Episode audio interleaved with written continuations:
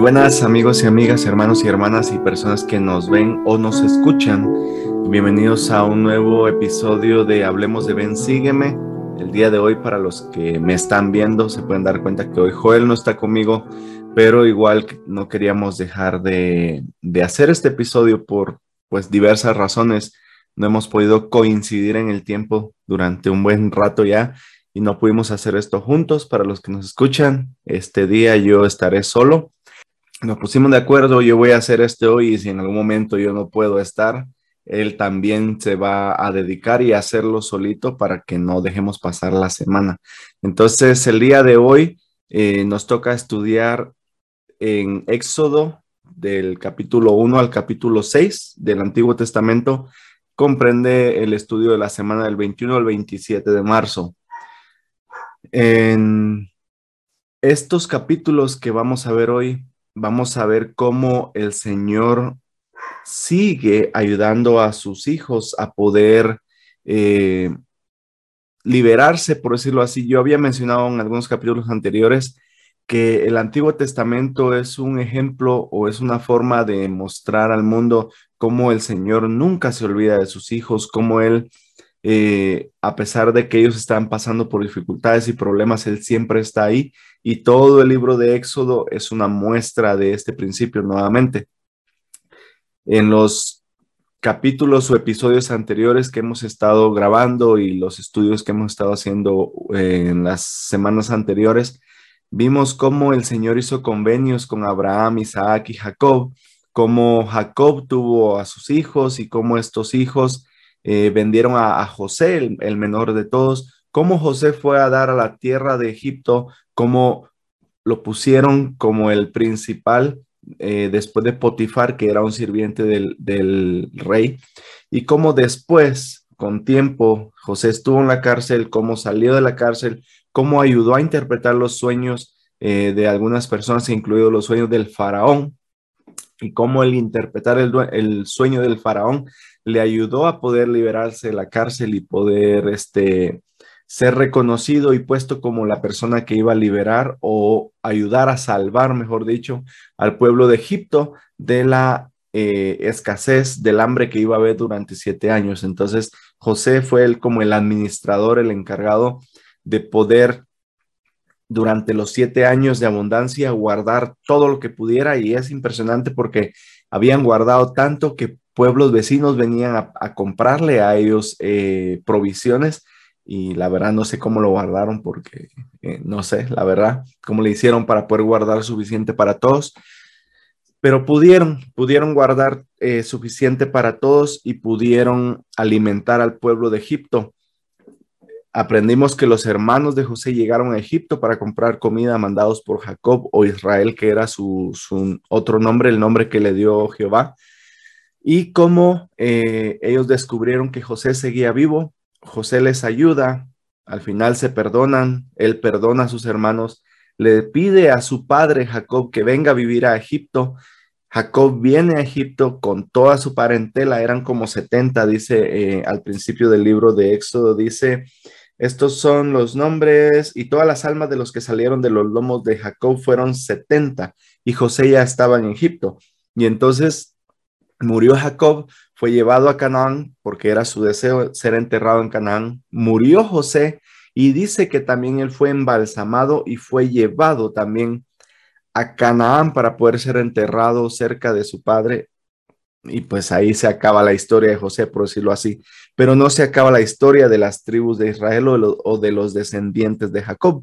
¿Por qué? Pues porque ellos seguían reproduciéndose, seguían creciendo en la tierra de Egipto. Pasaron los años, José murió murieron pues los hijos de Jacob, pero los nietos y todos seguían eh, creciendo y reproduciéndose, perdón, hasta que eh, también murió Faraón y entonces vino un nuevo rey, un nuevo Faraón y llegó el momento en que este Faraón dijo, ¿saben qué? Estos israelitas, estos hebreos se están multiplicando muy rápido, son muchos y ojalá que en un momento ellos no quieran eh, estar en el poder, que no quieran quitarme el poder y poder agarrar ellos el poder. Entonces, Este faraón, dicen las escrituras, que no conocía a José, tuvo miedo de los israelitas, tuvo pena o miedo de que ellos hubieran querido quitarlo a él del poder y, quedarse ellos en el poder. Entonces lo que, lo que hizo fue que mandó a sus sirvientes y a todas las personas a que empezaran a poner cargas sobre ellos, a que pusieran, em,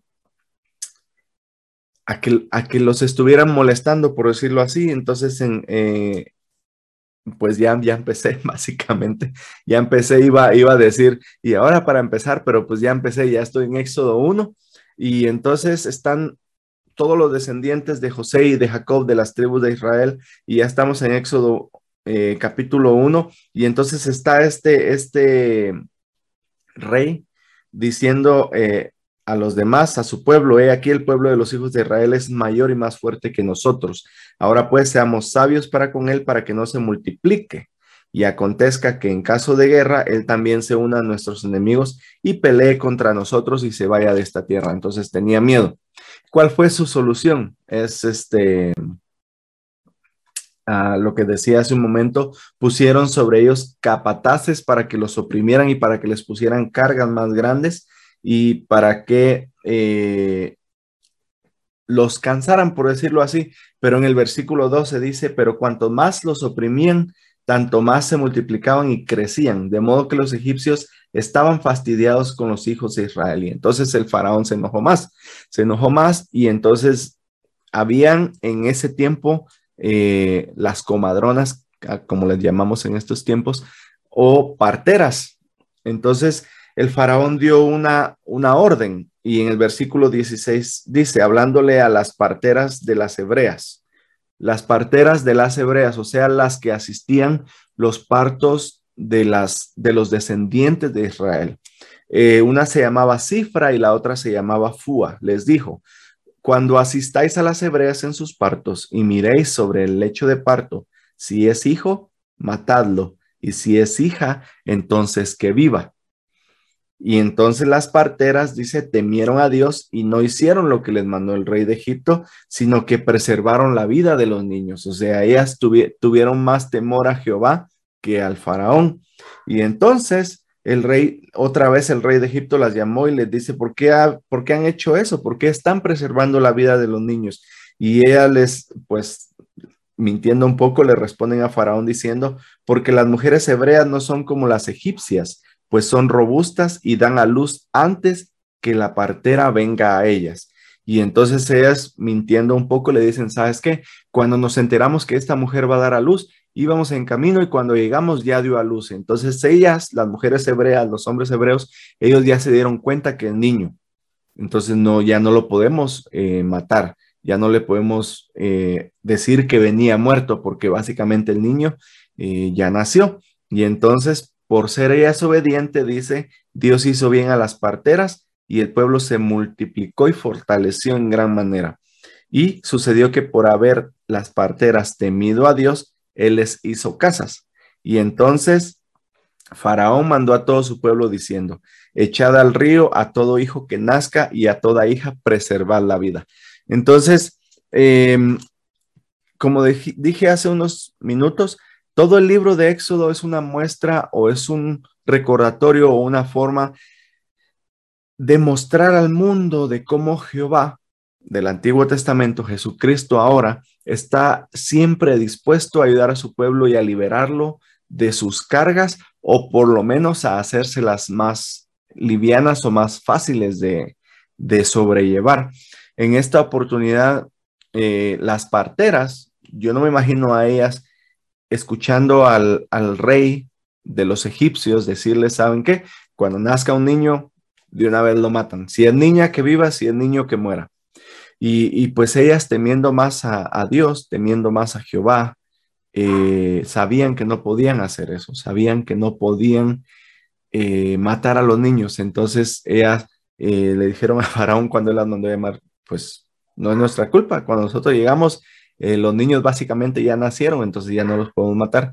Y el Señor les recompensó, les hizo bien por mantener la vida de todos esos niños. Entonces, esta primera parte eh, es importante que tengamos en cuenta los, los capataces poniendo cargas más duras sobre los hebreos o sobre los israelitas, las parteras dejando vivir a los niños y las bendiciones que Dios le estaba dando a estas mujeres por no hacer caso a Faraón, sino por más bien temerle más a él y preservar la vida de los niños.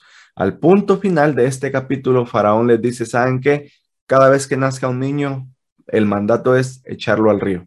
Y entonces ese mandato de echar a los niños varones al río empieza a tener un poco más de significado en la vida de Moisés, que todavía no ha nacido, pero que ya, ya vamos llegando por ahí, y de cómo el Señor preservó la vida de él porque él iba a tener una misión más grande más adelante. Y en estos capítulos y versículos que vienen a continuación, eh, aparte de las cosas que ya dije que tengamos en la mente, que, las mantengamos durante el capítulo para poder hablar de ellas, también deberíamos y quisiera que pudiéramos eh, tratar de tener el espíritu también para poder ver de qué manera Moisés fue semejante a Jesucristo y de por qué a Jesucristo incluso en algunos momentos le llamaron que era un Moisés también, porque eh, la misión de Moisés o las cosas que Moisés hizo en estos capítulos siguientes que vamos a ver, de tratar de liberar al pueblo de Israel de esa servidumbre que tenía en Egipto, es comparable a cómo Jesucristo también es nuestro libertador o de cómo Él nos puede liberar también de la opresión, del pecado y de cualquier otra cosa que nos esté molestando eh, hoy en día. Entonces, durante los... Eh, capítulos de Éxodo 1 y 2, el 1 que ya pasé y el 2 que, que ahorita venimos, ahorita voy a pasar a él, eh, podemos ver cómo eh, Moisés, tanto como Jesús, fueron preservados de la muerte cuando eran pequeños y de que como también eh, los dos pasaron tiempo en el desierto antes de comenzar sus ministerios y algunas otras que cada quien podría en su casa leer, ¿verdad? Entonces, vimos ya que el faraón entonces dio la orden de que cualquier niño que naciera, cualquier niño varón debería ser echado en el río. Y entonces pasándonos al capítulo 2 de Éxodo, dice en el versículo 1, un hombre de la familia de Leví, que era uno de los hijos de Israel, recuérdense, fue y tomó por esposa a una hija de Leví, la que concibió y dio a luz un hijo, y al ver que era hermoso, le tuvo escondido por tres meses pero no pudiendo ocultarle más tiempo, tomó una arquilla de juncos y la calafateó con asfalto y brea, y colocó en ella al niño y la puso entre los juncos a la orilla del río. La palabra calafatear, eh, el año pasado, en, mientras estudiamos de doctrina y convenios, o fue este, no, fue este año, cuando hablamos de, del arca de Noé, de lo que significaba la palabra calafatear, que era básicamente cubrir todo alrededor, en este caso de esta canastía que hizo la, mamá de, Moisés. Eh, calafatear significa que la cubrió con brea y con asfalto todo alrededor por fuera y por dentro. Y hablamos de eso en ese episodio cuando hablamos del arca de Noé, si quieren ir a echarle un vistazo. Y dice, y colocó en el niño y lo puso entre los juncos a la orilla del río. Y entonces una hermana suya, o sea, una tía de Moisés, puede ser tía o en ese momento se le habla, se les llamaba hermanas eh, a cualquiera que perteneciera a la familia o que tuviera el mismo apellido, no sabemos, probablemente una hermana de ella, o sea, tía de Moisés, dice, se puso a lo lejos para ver lo que acontecería. Y entonces aquí viene lo interesante. Aparece la hija del faraón, que fue, dice, a lavarse al río, y entonces paseándose sus doncellas por la ribera del río, andaban ahí todas ellas, las amigas, me imagino yo, vio ella, la hija de faraón, esta canastita hecha de juncos que la mamá de Moisés había hecho y vio al niño ahí, vio a Moisés. Y entonces cuando la abrió, dice, vio al niño y que el niño estaba llorando y tuvo compasión de él. Y entonces ella sabía y dijo, este niño es un hijo de los hebreos, es hijo de, la de alguna familia de estos hebreos que están aquí.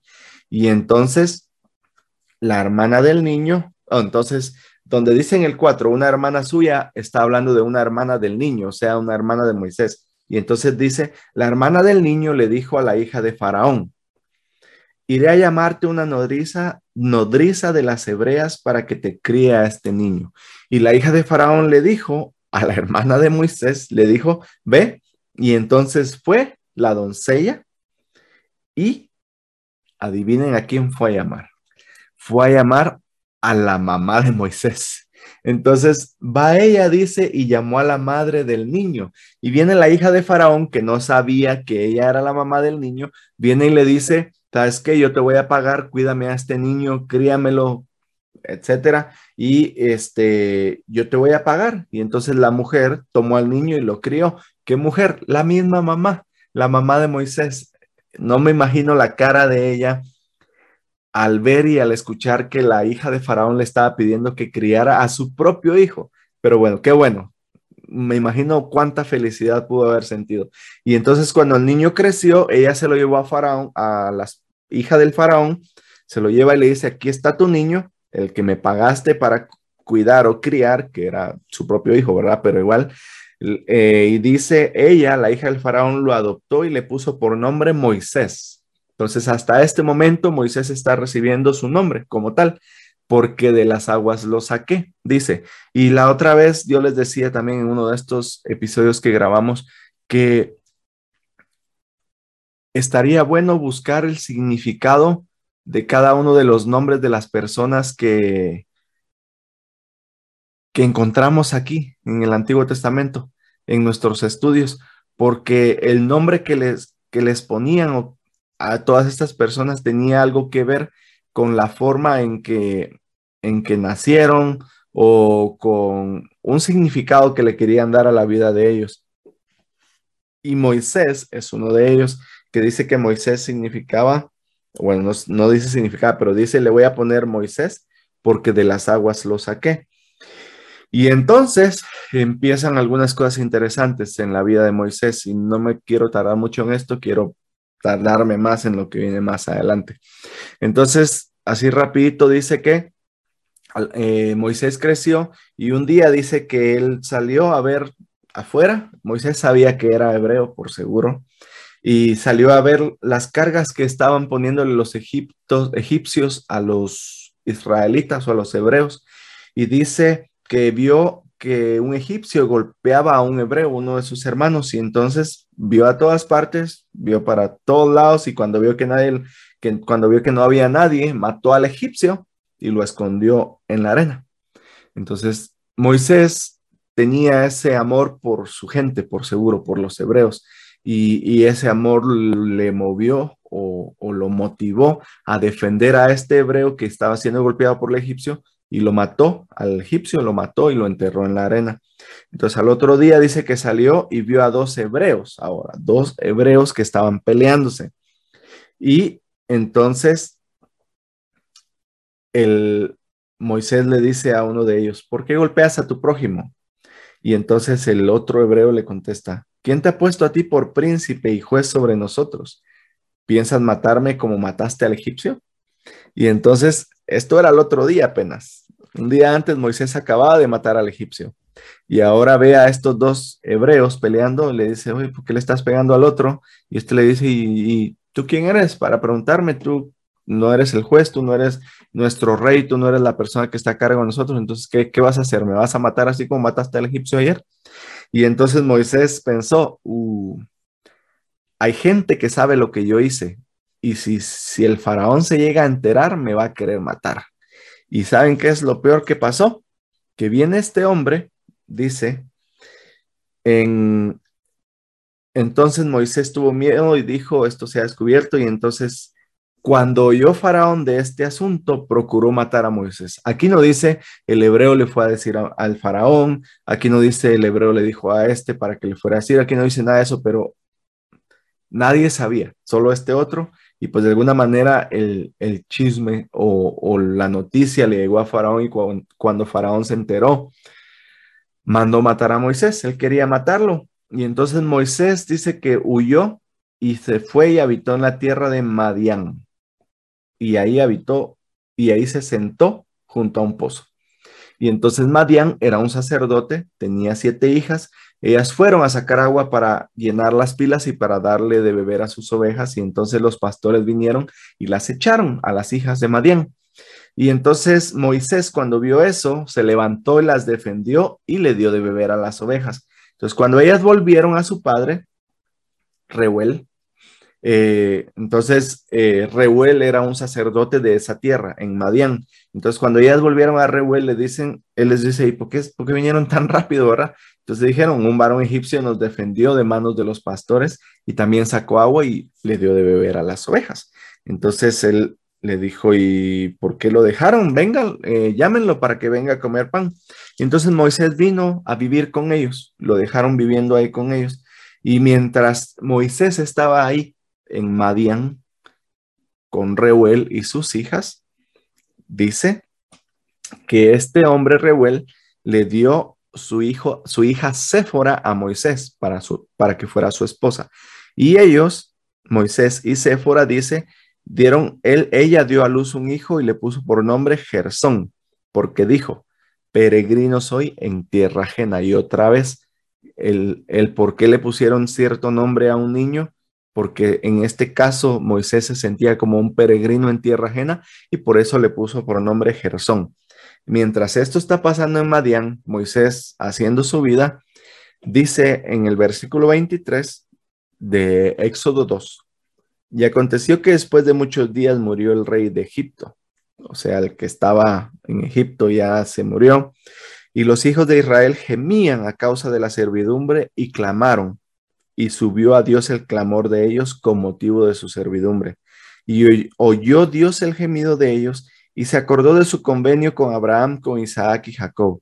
Y miró Dios a los hijos de Israel y los reconoció Dios. Entonces, mientras todo esto estaba pasando allá en, en Madián, Moisés eh, liberando a, o salvando a estas hijas de Reuel, ayudándoles, eh, Moisés casándose con Séfora, Moisés teniendo un hijo allá, había pasado ya un buen tiempo, em, se murió el faraón, se murió el rey de los egipcios y, los israelitas empezaron a clamar a Dios porque em, por la servidumbre en la que estaban, a causa de la servidumbre. y dice que el clamor de Dios, el clamor de ellos, el clamor de los israelitas, subió a Dios con motivo de su servidumbre y se acordó del convenio que hizo con Abraham, con Isaac y con Jacob.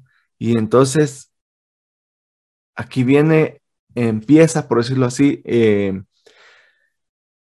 el por qué decimos que el Antiguo Testamento es un recordatorio o es una forma, una manera de, ver cómo el Señor eh, nunca se olvida de sus hijos, nunca se olvida de, los convenios que él, hecho, que él ha hecho y nunca se olvida de las promesas que él ha hecho con, personas. Entonces, em, un día, apacentando Moisés las ovejas eh, de su suegro Jetro, sacerdote de Madián, llevó las ovejas más allá del desierto y llegó a Oreb. Oreb, que significa monte de Dios. Y ahí en la Biblia, capítulo 3, eh, versículo 1, ya estoy, em, dice monte de Dios, que también era Sinaí, es lo que dice la letrita C abajo. Y entonces estando él ahí en Oreb o en monte de Dios, dice que se le apareció el ángel de Jehová en una llama de fuego, en medio de una zarza y él miró y vio que la zarza ardía en fuego, mas la zarza no se consumía. Entonces aquí empezamos a ver cómo el Señor a su debido tiempo empieza a preparar la liberación del pueblo de Israel nuevamente de la mano de los egipcios en donde estaban pasando por servidumbre. Y entonces eh, en el versículo 11 del capítulo 3, eh, perdón, en el, en el, ya me, ya me dice bolas. Entonces dice en el versículo 3, Moisés dijo, iré yo ahora y veré esta gran maravilla. ¿Por qué causa la zarza no se quema? Entonces él vio la zarza y dijo, pues, ¿por qué esto no se está quemando? Va? Y entonces, viendo Jehová que él iba a mirar, lo llamó Dios de en medio de la zarza y dijo, Moisés, Moisés. Y él respondió, heme aquí. Y dijo, no te acerques acá, quita el calzado de tus pies porque el lugar en que tú estás, tierra santa es. Y entonces viene Dios y se presenta, Jehová o, sí, Dios dice, viene Dios y le dice, yo soy el Dios de tu padre, el Dios de Abraham, el Dios de Isaac y el Dios de Jacob. Entonces Moisés cubrió su rostro porque tuvo miedo de mirar a Dios. Y dijo Jehová, recuérdense, recuérdense que cuando Moisés estaba teniendo su hijo, haciendo una familia, el pueblo de Israel estaba allá clamando y pidiéndole a Dios que por favor lo liberara de sus cargas. El, rey de Egipto murió. Todo eso pasó hace un rato. Y ahora en el versículo 7 de Éxodo 3 dice, y dijo Jehová, bien he visto la aflicción de mi pueblo que está en Egipto, y he oído su clamor a causa de sus opresores, pues conozco sus angustias, y he descendido y he descendido para librarlos de las manos de los egipcios y sacarlos de la tierra buena y sacarlos de aquella tierra a una tierra buena y ancha, a una tierra que fluye leche y miel, a los lugares del cananeo, del eteo, del amorreo, del fereceo, del ebeo y del jebuseo. El clamor pues de los hijos de Israel ha llegado ante mí y también he visto la opresión con que los egipcios los oprimen. Y aquí viene el mandamiento.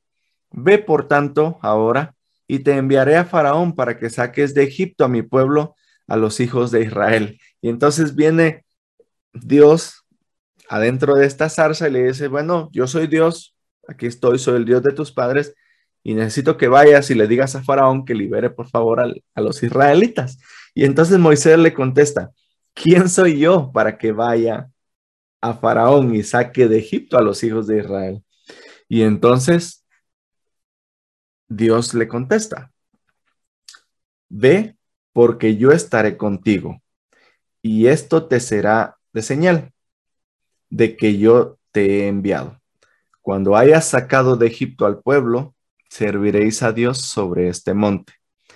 Y dijo Moisés a Dios, he aquí que yo, que llego yo a los hijos de Israel y les digo, el Dios de vuestros padres me ha enviado a vosotros. Si ellos me preguntan cuál es su nombre, ¿qué le responderé? Y respondió Dios a Moisés, yo soy el que soy. Y dijo, así dirás a los hijos de Israel, yo soy, me ha enviado a vosotros. Entonces, Viene Dios, le dice a Moisés, ¿sabes qué? Tengo esta misión para ti. Y la primera pregunta de Moisés es, ¿quién soy yo? ¿Quién soy yo para, para ir al faraón y, decirle que libere a, a los israelitas, a mis hermanos, a los hebreos? Y, entonces Moisés empezó a dudar de sus propias capacidades. Esto está en, en Éxodo 3. Eh, si se recuerdan, cuando estábamos estudiando el, libro de Moisés, vimos un poco más de contexto en esta parte. Vimos que viene Dios, se presenta a Moisés, lo manda y entonces dice que em, Dios se retiró y cuando él se retiró, em, vino Satanás, si se recuerdan.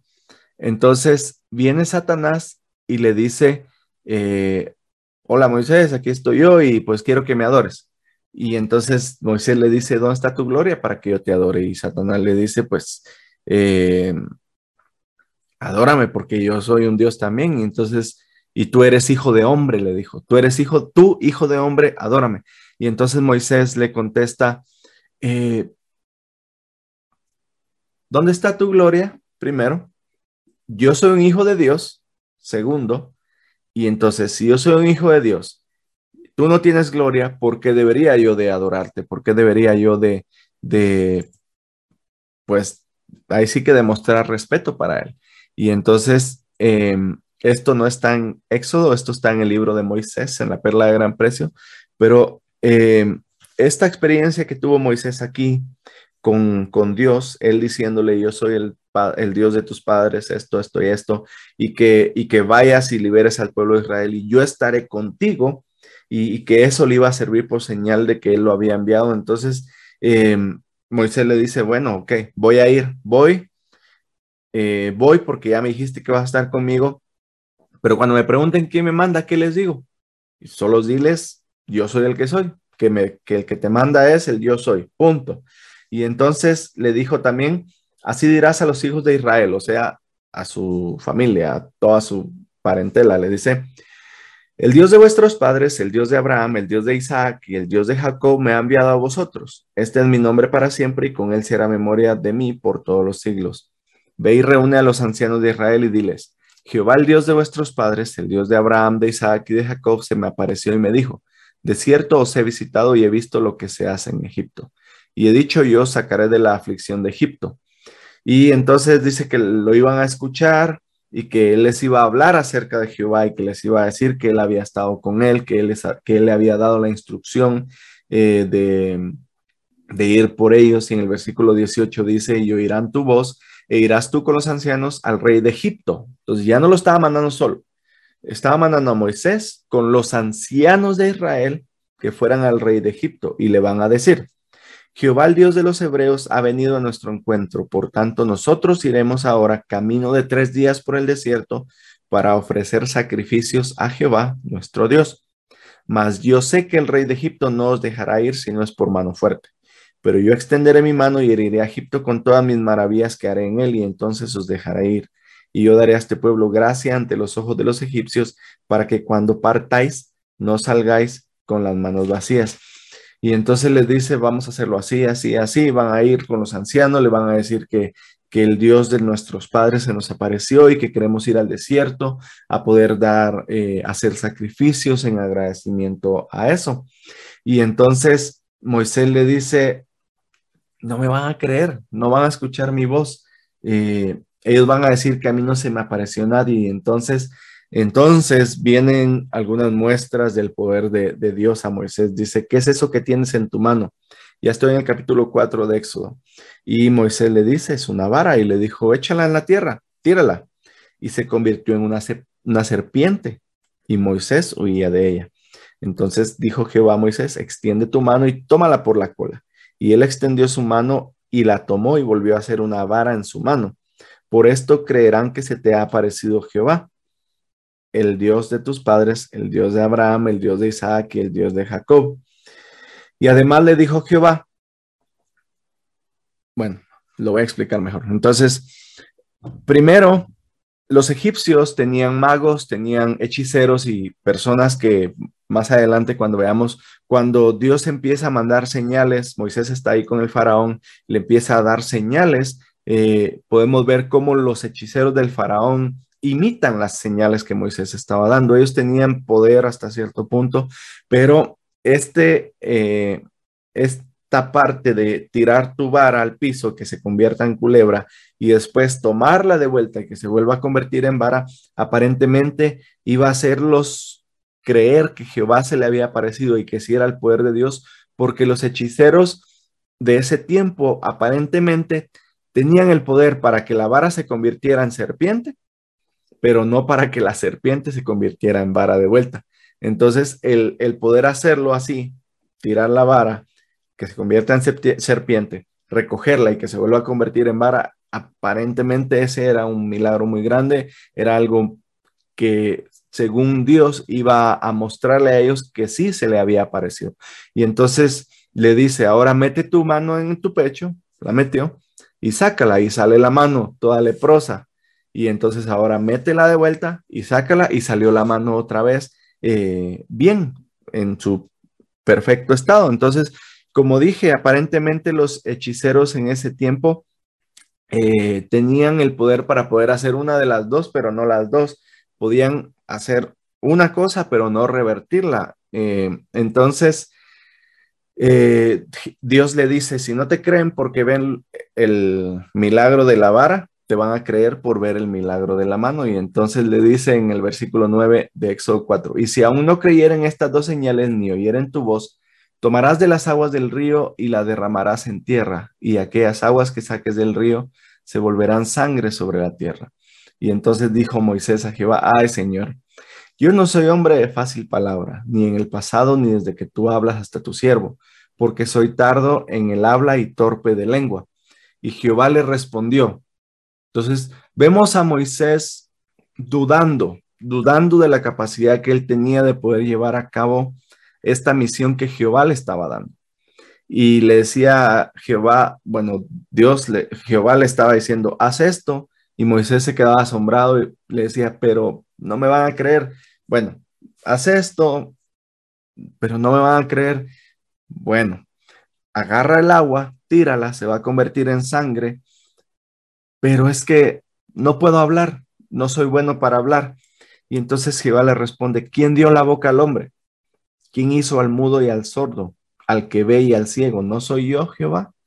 Básicamente le está diciendo, ya, ya estuvo, todo, cualquier excusa que me des, cualquier miedo que tengas, cualquiera de esos se puede arreglar si tan solo confías en mí. Ya te dije que voy a ir delante de ti desde ahorita hasta el final de la misión. Ya te dije que voy a estar contigo.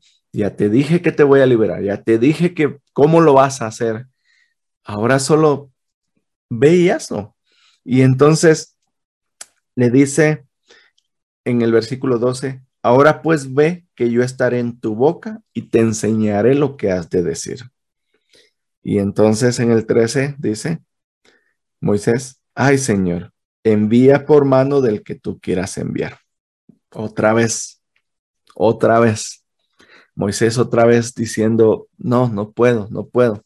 Y entonces en el versículo 14 dice, Jehová se enojó contra Moisés y le dijo, ¿no conozco yo a tu hermano Aarón, el levita? Yo sé que él habla bien, y he aquí que él saldrá a recibirte, y al verte se alegrará en su corazón. Tú hablarás a él y pondrás en su boca las palabras, y yo estaré en tu boca y en la suya, y os enseñaré lo que habéis de hacer. Y él hablará por ti al pueblo, y él te será a ti en lugar de boca, y tú serás para él en lugar de Dios. Y tomarás en tu mano esta vara con la cual harás las señales. Y así se fue Moisés. Entonces, hermanos, ¿Por qué muchas veces nosotros, hermanos y hermanas, perdón, por qué muchas veces nosotros no tenemos confianza en que cuando el Señor nos da un llamamiento, Él nos va a poder ayudar o una misión, Él nos va a poder ayudar a poder llevarla a cabo si tan solo confiamos en Él? Todos vemos a Moisés como el gran profeta, hizo esto, esto y esto y esto, pero a veces nos cuesta mucho ver cómo al principio Moisés fue como Mahonri, o como Joel, que no estaba conmigo, o como cualquiera de ustedes, como Moisés, una persona común y corriente, con debilidades, con miedos, temores, dudas, así como todos nosotros hemos tenido en algún momento. Cuando se nos da una asignación, un llamamiento, se nos invita a hacer algo, se nos pide hacer algo en la iglesia, se nos pide hacer algo para otros. Lo primero que pensamos es cómo lo voy a hacer, quién soy yo para hacerlo. Y eso fue lo que Moisés preguntaba, ¿quién soy yo para ir eh, a Faraón? ¿Quién soy yo para, cómo voy a hablar? Eh, ¿Cómo los voy a convencer? Entonces, el, el Señor al que llama capacita, dice un dicho por ahí, no sé quién lo dijo. Cuando a nosotros se nos dé una asignación, un llamamiento o, una instrucción o se nos pide hacer algo, hermanos y hermanas, yo quiero testificarles que si nosotros ponemos nuestra confianza en el Señor, nosotros podemos hacer muchas cosas más de las que pensamos que podemos hacer. Simplemente necesitamos buscarlo, buscarlo a Él y buscar los medios por medio de los cuales nosotros podemos cumplir con esas misiones. En este caso, Aarón iba a ser uno de los medios por los cuales Moisés iba a poder ir y hablar al faraón. A veces necesitamos delegar, a veces necesito traer a un hermano conmigo, a veces eh, si tengo que ir a visitar a una familia, necesito traer a este hermano que me va a ayudar a poder enseñarles y testificarles a estos hermanos Necesito consejeros, personas que van a estar ahí conmigo. El Señor nunca nos pide que hagamos algo solos. Si no, si no tenemos una persona a la par nuestra, por lo menos lo tenemos a Él. Y con la ayuda de Él, todas las cosas se pueden hacer. Y el domingo pasado daba un discurso en mi barrio en el que eh, estaba hablando de la confianza y de cómo podemos llegar a confiar en algo o en alguien, especialmente en el Señor. Entonces, cuando se nos dan asignaciones, como esta que se le estaba dando a Moisés, eh, y nosotros pensamos que no podemos, eso es una debilidad. El sentirnos débiles es, es algo natural, es algo del ser humano muchas veces. ¿Qué podemos hacer para poder librarnos de eso? En Éter 12, 27, si no estoy mal, apenas hablé de eso el domingo pasado en un discurso, el Señor dice que da a los hombres debilidad para que vengan a Él. Entonces, cuando nosotros nos sintamos como Moisés, que no podemos ir a hablar con esta persona, que no puedo aceptar este llamamiento, que no sé cómo lo voy a hacer, vayamos al Señor. Esas debilidades se las puede compartir en fortaleza. Si tan solo venimos a Él, dice en Éter, si vienen y se humillan ante mí, haré que sus debilidades se vuelvan fortalezas. Y entonces, así como Moisés en este momento, podemos nosotros llegar a ser unos grandes maestros, unos grandes líderes también o personas que pueden ayudar al Señor en su obra independientemente del tamaño de la asignación. Hay asignaciones que pueden durar un día, una visita de 15, 20 minutos, un mensaje de texto, una asignación corta. Hay asignaciones que pueden durar años, como un obispo, por ejemplo, que en promedio duran cinco años como obispos. Presidente destaca. ¿Qué tal una autoridad general? Tener ese llamamiento por el resto de su vida.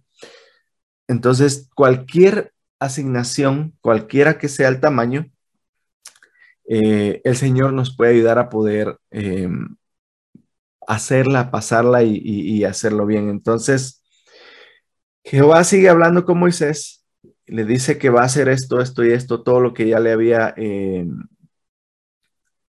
explicado o, dicho. Y entonces dice que Moisés se va, se va de ahí donde estaba y estando ahí, eh, en el camino, em, se fue Moisés y, llega a la casa de su suegro y le dice, le dice, ¿sabes qué? Voy a volver a mis hermanos que están en Egipto para ver si aún viven. Y Jetro le dice, ven paz, vete. Y entonces, em, estando en Madiam, Jehová se le aparece a Moisés de nuevo le dice, ve y vuelve a Egipto porque han muerto todos los que procuraban tu muerte. O sea, Moisés ya no estaba siendo buscado para, para ser asesinado. Ya ese tiempo ya pasó. Recuérdense que ya dijimos que el faraón falleció nuevamente, el, nuevo. Y entonces Moisés tomó a su esposa y a sus hijos, los puso sobre un asno y se fue para Egipto. Y tomó también la vara. Recuérdense la vara. Y entonces Jehová le dijo, cuando hayas llegado a Egipto, mira que hagas delante de Faraón todo lo que te acabo de decir todo lo que te acabo de decir, todas las maravillas que te acabo de mostrar. Y él dice, él mismo le dice, pero yo endureceré su corazón de modo que no dejará ir al pueblo. Y dirás a Faraón, Jehová ha dicho así, Israel es, mi hijo, mi primogénito. Ya te he dicho que dejes ir a mi hijo para que me sirva, pero no has querido dejarlo ir. He aquí yo voy a matar a tu hijo, tu primogénito. Y entonces en el camino, en una posada, eh, le salió al encuentro Jehová y quiso matarlo. Entonces Séfora tomó un pedernal afilado y cortó el prepucio de su hijo y lo echó a los pies de Moisés diciendo, la verdad tú me eres un esposo de sangre. Así le dejó ir y ella dijo, esposo de sangre a causa de la circuncisión. Y todo esto, estas partes no tienen que ver con la liberación de los hijos de Israel. Pero entonces Jehová le dice a Aarón, ve a recibir a Moisés al desierto y fue y lo encontró en el monte de Dios y le besó. Entonces Moisés le contó a Aarón todo lo que había pasado y todo lo que debería pasar. Y entonces se fueron Moisés y Aarón, hablaron a los ancianos israelitas, les dijo Aarón, le dijo a ellos todas las palabras que Jehová le había dicho a Moisés y hicieron también, Moisés dice que hizo las señales delante de los ojos del pueblo y el pueblo creyó. Entonces el pueblo de Israel creyó. Y dice que en el versículo 31, Éxodo 4, y el pueblo creyó y al oír que Jehová había visitado a los hijos de Israel y que había visto su, aflicción, se inclinaron y adoraron a, a Jehová, obviamente. Entonces, ya está Moisés con Aarón juntos, ya fueron al pueblo de Israel, ya están ahí con ellos y entonces eh, hacen el plan y dicen, vámonos. Y entonces Moisés se presentó ante el faraón tal como Dios lo había mandado, Aarón y Moisés. y le dijo que liberara a los israelitas. Estoy ya en el capítulo 5 de, Éxodo. Entonces, eh, el faraón se negó y no solo se negó, pero hizo que la vida de los israelitas fuera aún más miserable y más difícil de lo que ya eh, había, había estado siendo. Y entonces, en este punto, otra enseñanza de este, eh, de esta clase del día de hoy, o de este capítulo 5 de Moisés, de Éxodo, perdón, es interesante cómo Moisés y Aarón vienen a los israelitas, les explican todo lo que va a pasar, ellos dicen, ok, démosle, vamos, vamos a hacerlo, adoran a, Dios, agradecen y todo por haber escuchado sus clamores. Moisés va al faraón con Aarón, le dice, libera a este pueblo. Faraón dice, no. Y no solo dice no, dice no. ¿Saben qué? No los voy a liberar y ahora ustedes, todos los capataces, vayan y pónganles cargas más duras. Y entonces, en Éxodo 5, capítulo 5, versículos 22 y 23, Moisés viene a hablarle a Jehová y le hace una pregunta que tal vez muchos de nosotros muchas veces nos hemos hecho dice en el versículo 22 del capítulo 5. Entonces Moisés se volvió a Jehová y dijo, Señor, ¿por qué afliges a este pueblo? ¿Para qué me enviaste? Porque desde que yo fui a Faraón para hablarle en tu nombre, él ha afligido a este pueblo y tú no has librado a tu pueblo. Y entonces, como dije, Muchas veces, muchos de nosotros podemos hacernos esta misma pregunta. ¿Por qué durante este tiempo que yo me he estado esforzando por hacer las cosas bien, he estado tratando de ir a la iglesia cada domingo, me estoy esforzando por leer las escrituras, estoy esforzándome por hacer mis oraciones personales y familiares, estoy tratando de cumplir con mi llamamiento lo mejor que puedo, porque pues no soy perfecto, pero me estoy esforzando por hacerlo lo mejor que puedo. ¿por qué ahorita me están pasando cosas malas? ¿Por qué ahorita perdí mi trabajo? ¿Por qué ahorita me enfermé mucho? ¿Por qué ahorita falleció mi papá? ¿Por qué ahorita eh, a mi esposa le dio COVID y falleció? ¿Por qué ahorita eh, mi esposa estaba embarazada y perdimos a nuestro hijo? Infinidad de cosas que estoy seguro que todos los que me están escuchando en algún momento han pasado por este lapso de la vida en el que nos preguntamos por qué. Y yo estoy seguro que muchos de nosotros, cuando eso pasa, hemos llegado a decepcionarnos hasta un punto en el que algunos se han inactivado de la iglesia, han renunciado a sus llamamientos, han dejado de hacer las cosas bien. Y la invitación que les quiero dar hoy es que no lo hagan, que, que tratemos de encontrar cuál es la enseñanza que, que podemos agarrar de los momentos difíciles. Y entonces,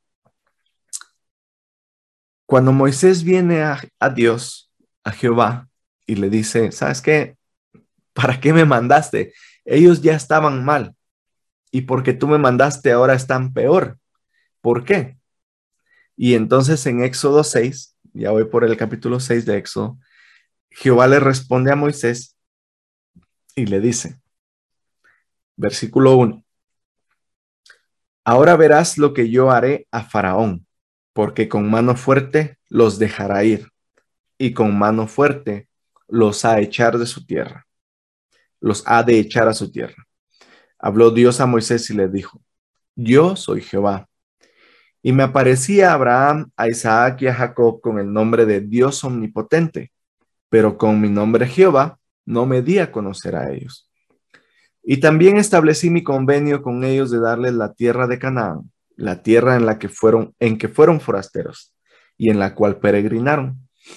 Y asimismo, yo he oído el gemido de los hijos de Israel, a quienes hacen servir los egipcios, y me he acordado de mi convenio. Por tanto, dirás a los hijos de Israel, yo soy Jehová, y yo os sacaré de debajo de las pesadas cargas de Egipto, y os libraré de su servidumbre, y os redimiré con brazo extendido y con grandes juicios.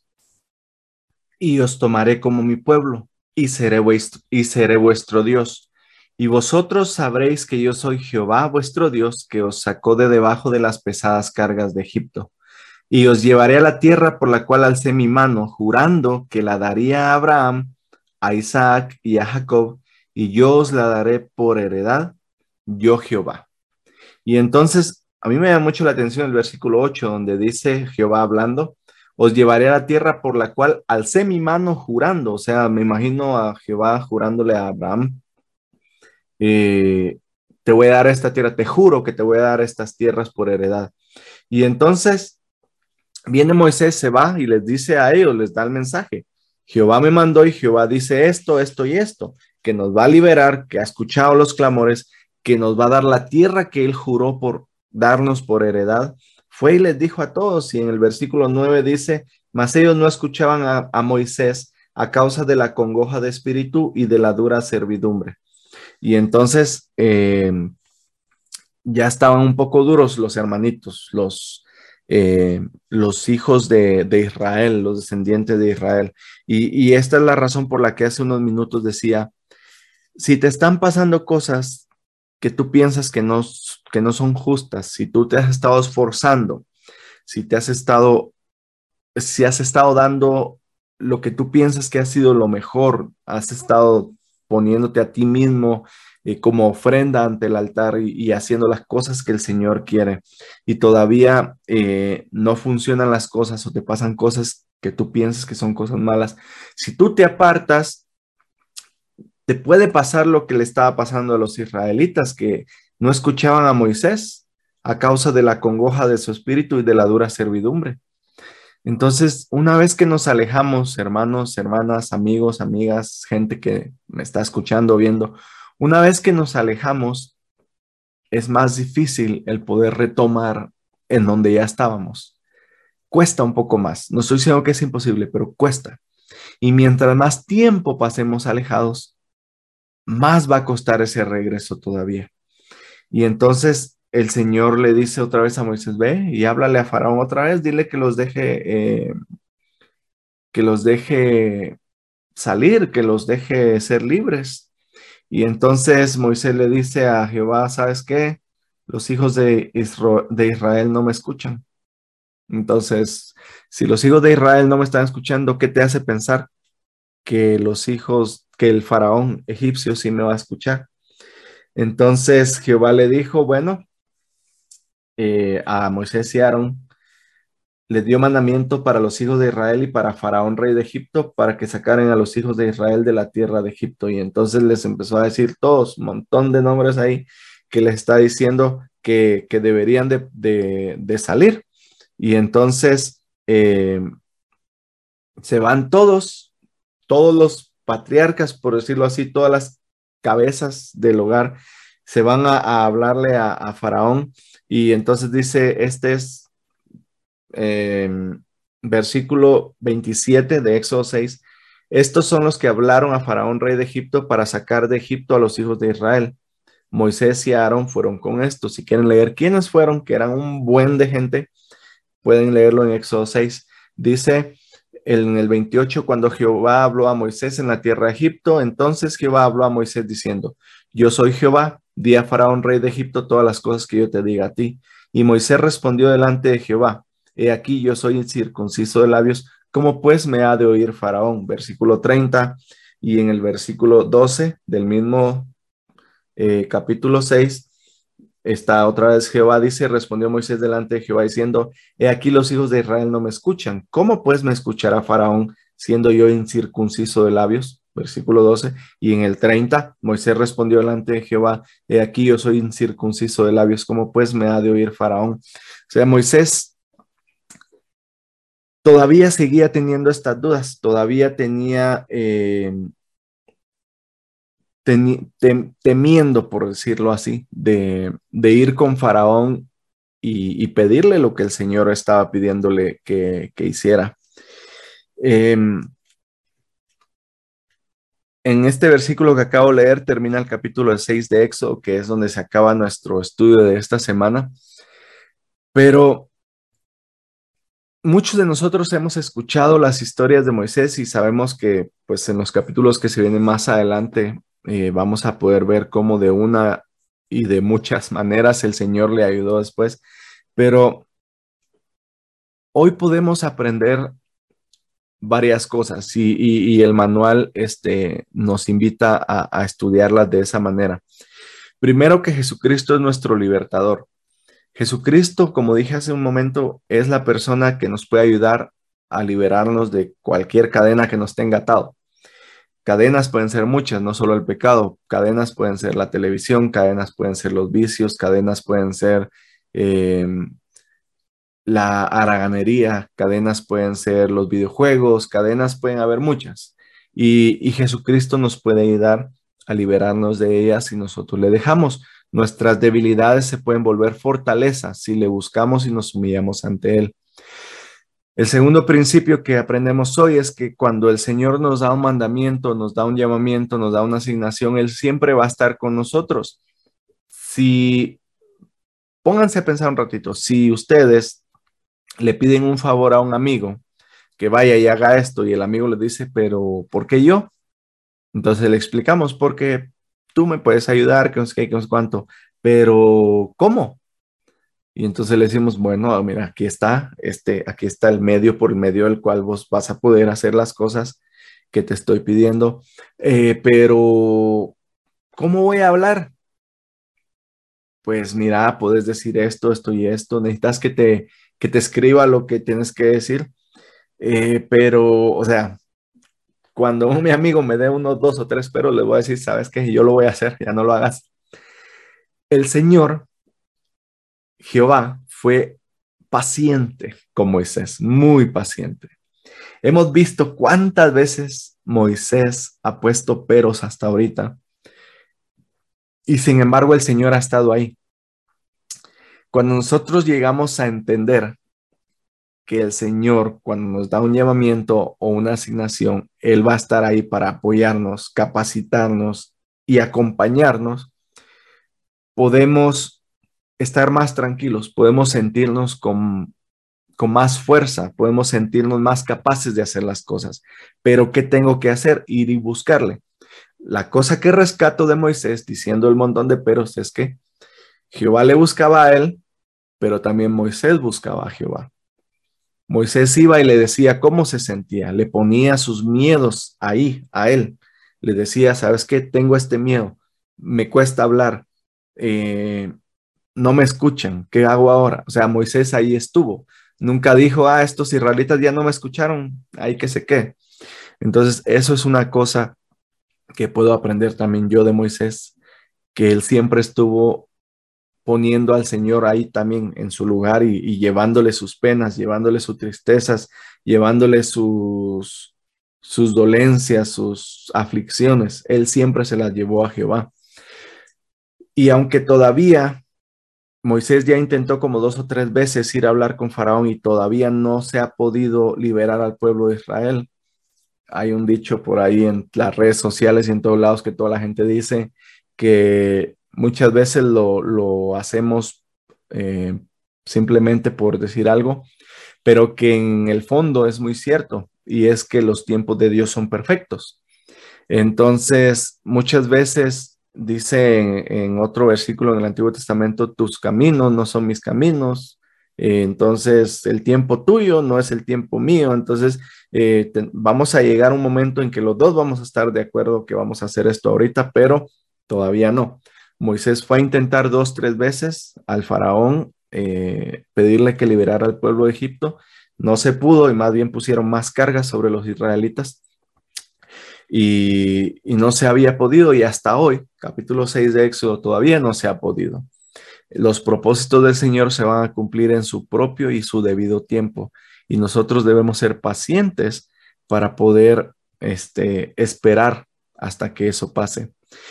Otra cosa que rescato de aquí son las mujeres. Muchas mujeres desempeñaron funciones muy importantes para el plan de Dios en este, en este punto de la historia. Las dos parteras que no querían matar a los niños, la hija de Faraón, la hermana de Moisés, la mamá de Moisés y todos ellos, todas ellas que, que fueron poniendo todas las cosas en su lugar para que se dieran de la manera en que se dieran. Entonces, tenemos que reconocer también la labor de las mujeres en, todo esto y que las mujeres pueden ser salvadoras de generaciones, eh, simplemente también por cumplir con los mandamientos del Señor.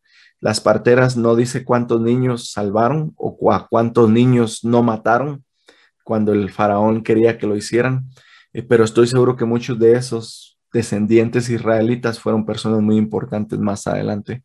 Entonces, eh, otro punto que rescato de, la lección de hoy es que cuando Moisés se está acercando a la zarza ardiente, Jehová le dice, quítate tus zapatos porque el lugar en el que estás es un lugar santo. ¿Cómo podemos nosotros ser más respetuosos o mostrar mayor reverencia a los lugares sagrados que tenemos, como los templos, por ejemplo? Eh, yo sé que pues nos esforzamos muchísimo para poder tener una recomendación para ir al templo, pero también nuestros hogares pueden ser un lugar sagrado, las capillas pueden ser lugares sagrados. Entonces, en nuestro hogar deberíamos aprender a mostrar reverencia en nuestro hogar, a no utilizar palabras soeces, a no gritarnos el uno al otro, a no ofendernos el uno al otro, que sea nuestra casa una casa de amor, una casa de paz, porque es un lugar sagrado también. Luchar por eso eh, día a día y, el poder esforzarnos por hacerlo de esa manera y entonces el Señor nos va a ayudar a poder hacer las cosas bien. Importante que enseñemos estas cosas a nuestros hijos, a que ellos puedan aprender y ver que pues Moisés, aunque fue un gran profeta y un gran líder, también tenía sus debilidades y que nuestros hijos sepan que ellos van a tener debilidades, que nosotros sepamos que vamos a tener debilidades y que esas debilidades se pueden volver fortalezas a medida que ponemos al Señor en primer lugar. Eh, amigos, gracias por estar en este episodio el día de hoy. Espero que hayamos podido aprender algo y que estemos preparados para la clase de, de, de Ven Sígueme de la próxima semana, eh, que podamos haber estudiado esta semana y también la otra, y así podemos estar eh, preparados para poder compartir y ayudar a los maestros de nuestras clases en cada uno de nuestros barrios y ramas. Em, quiero dejarles con mi testimonio de que yo sé que estas cosas son verdaderas, que el Señor va a estar con nosotros siempre para liberarnos de nuestras debilidades a medida que nosotros le busquemos a Él también. Y comparto estas cosas y las dejo en nombre de Él, de nuestro Señor Jesucristo. Amén.